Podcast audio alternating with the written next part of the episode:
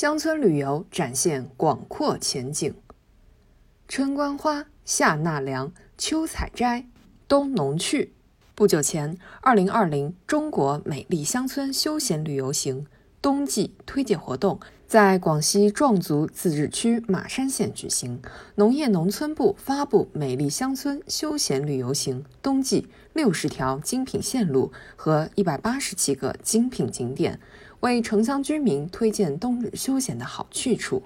日益丰富的产品类型，不断完善的产业体系。为乡村休闲游打开了发展空间，也给人们的美好生活增添了更多精彩。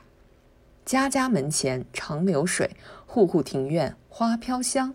在田野，在水乡，在陵园，在山川，观赏景色，领略民俗，体验民宿，享受美食。近年来，从小生意到大产业，乡村休闲游的发展可谓数量与质量并重。口碑与口袋双赢。纵观现在的文旅市场，乡村休闲游正在成为一股新潮流，受到越来越多游客的青睐。数据显示，二零一九年我国乡村休闲旅游业接待游客三十三亿人次，营业收入超过八千五百亿元。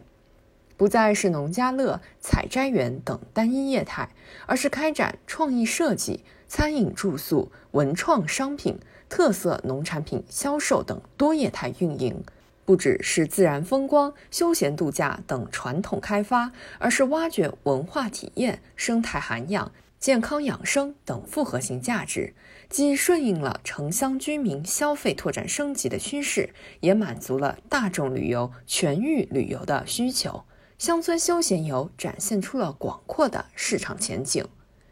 乡村旅游市场欣欣向荣，得益于转型升级的机遇，也蕴含着农业增效、农民增收的内在动能。有的地方充分利用自然资源和人文资源，发挥地方特色，打造多样化、特色化、高品质的乡村旅游产品和线路；有的地方着眼游客体验，在吃。住、行、游、购、娱等要素上下功夫，有力带动当地餐饮、住宿等相关产业发展。从农产品加工业持续发展，到乡村特色产业相继涌现；从乡村新型服务业稳步增长，到农村创新创业明显提升，乡村休闲游日益成为城乡协调发展的重要抓手，促进农民增收的。重要渠道。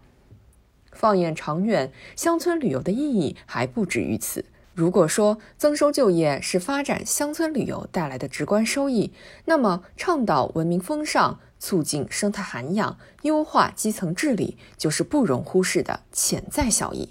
甘肃兰州分货岔村通过开展崇礼民信。移风易俗、家风建设等活动，让游客在感受风景美的同时，还能感受内涵美、文化美、精神美。浙江徐州渔村从靠山吃山到养山富山，从卖石头到卖风景，再到卖品牌，最终走上了经济发展和生态保护双赢的绿色发展之路。四川成都战旗村将基层党建、社会治理与公共服务融为一体，促进农村一二三产业融合发展。可以说，在推进美丽乡村建设、推动农业农村现代化等方面，乡村旅游的作用越来越凸显。推动乡村旅游美丽蝶变，也要克服发展中的问题，解决成长中的烦恼。现实中，有的地方大拆大建一哄而上，还存在不少同质化现象；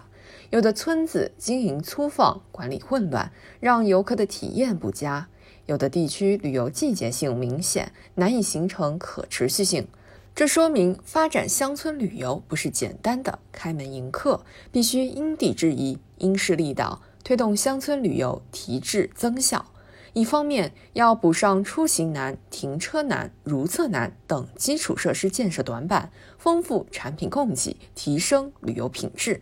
另一方面也要找准定位，突出特色，把乡土风貌、优秀传统文化与现代旅游需求有机结合起来，努力培育具有地域特色的乡村旅游品牌。从而既能回应游客对诗和远方的追求，也能更好承载展现乡村风貌、实现乡村振兴的使命。